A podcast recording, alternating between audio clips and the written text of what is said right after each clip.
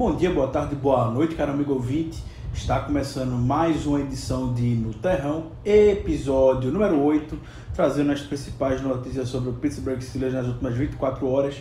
Meu nome é Ricardo Rezende e eu serei o host junto com vocês hoje, nessa quarta-feira, dia 11 de novembro. Como vocês já sabem, quarta-feira é dia de Injury Report, primeiro Injury Report divulgado pela equipe do Steelers para o jogo dessa semana contra a equipe do Cincinnati Bengals. Então, o que temos hoje, algo, coisas para se observar ao longo dessa semana.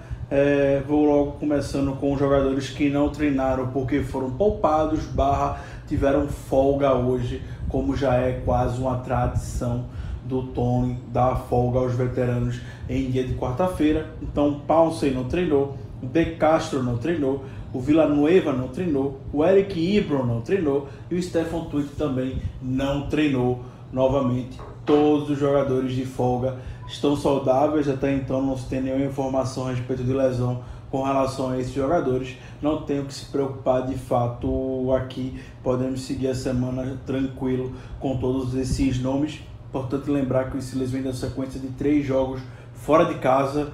Na bye week foi uma meia bye week, podemos dizer, porque a equipe treinou na semana que seria dedicada à bye week.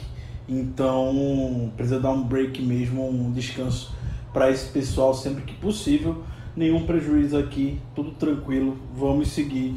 É, todos devem seguir para o jogo normalmente no domingo. É, outro jogador também que não treinou e também não acredito que seja motivo de preocupação, o wide receiver Juju Smith-Schuster não treinou, sendo que ele foi listado ao contrário dos outros rapazes com uma lesão no joelho. Não é a primeira vez que o Juju não treina em dia de quarta-feira por conta desse problema no joelho. Não acho que seja preocupação. O Tony nem citou o nome do Juju na coletiva de ontem, terça-feira. Seguimos normalmente. O Juju deve jogar tranquilo. Tenho quase certeza que amanhã dia, na quinta-feira, dia 12, ele vai treinar normalmente. Estava quase sendo a tradição o Juju e o Deontay Johnson não treinarem em dia de quarta. O Deontay Johnson treinou normalmente hoje. É, vamos para os nomes que temos a observar essa semana. Mike Hilton e Derek Watt, que não jogaram na partida contra o Cowboys. Mike Hilton, especialmente, já está algumas semanas fora. Treinou pela primeira vez, depois de quase um mês. Treinou normalmente hoje. Ótima notícia, ótimo início para início de semana. Tudo indica que o Mike Hilton deve voltar na, no domingo, a não ser que tenha algum tipo de regressão a partir de amanhã. Algo a se acompanhar. O Derek Watt até teve isso algumas semanas atrás, treinou normalmente na quarta-feira, quando foi na quinta, ele acabou regredindo, treinou de forma limitada e não jogou em uma das nossas últimas partidas.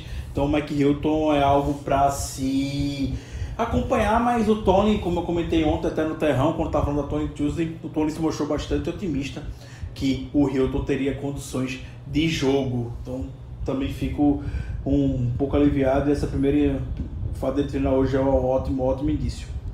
O Tyson Alualo, para quem não lembra, se machucou na partida contra o Baltimore Ravens. A previsão de volta dele era de duas semanas.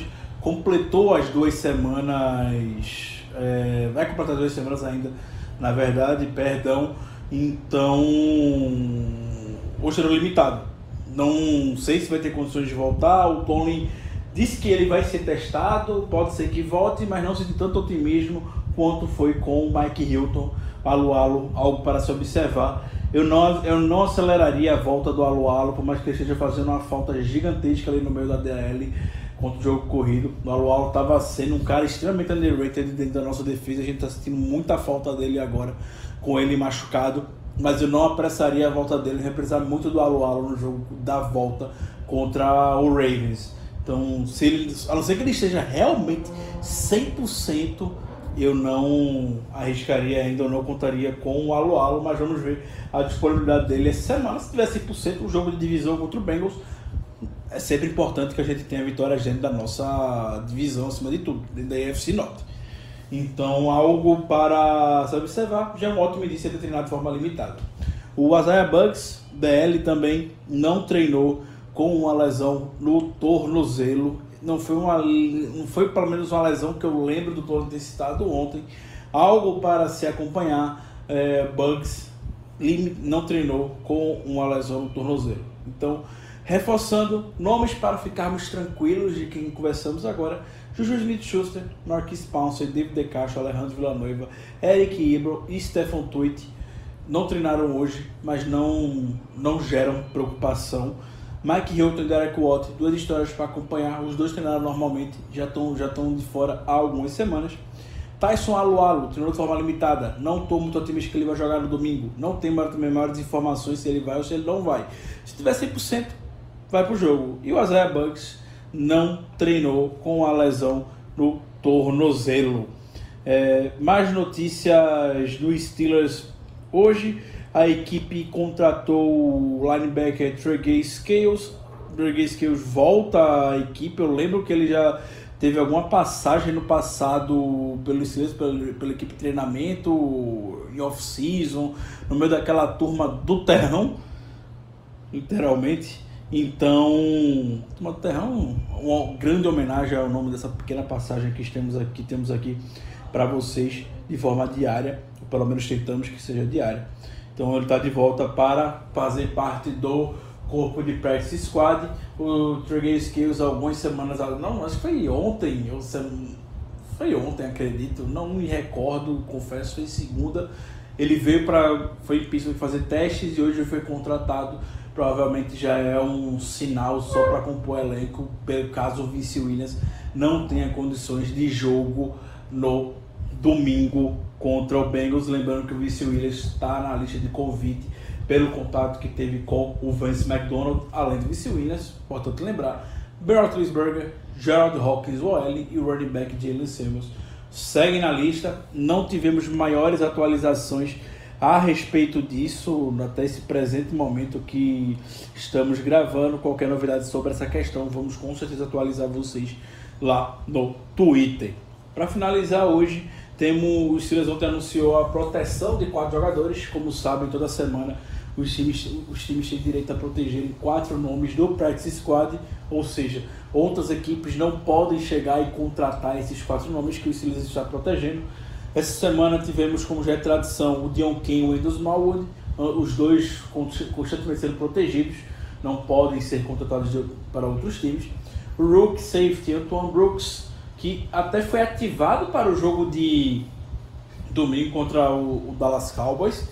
E o, o Tyrant Kevin Raider, esse pela primeira vez sendo protegido, muito porque a gente tá, pode estar tá sem o Vince McDonald, que felizmente é o caso positivo de Covid-19 na nossa equipe.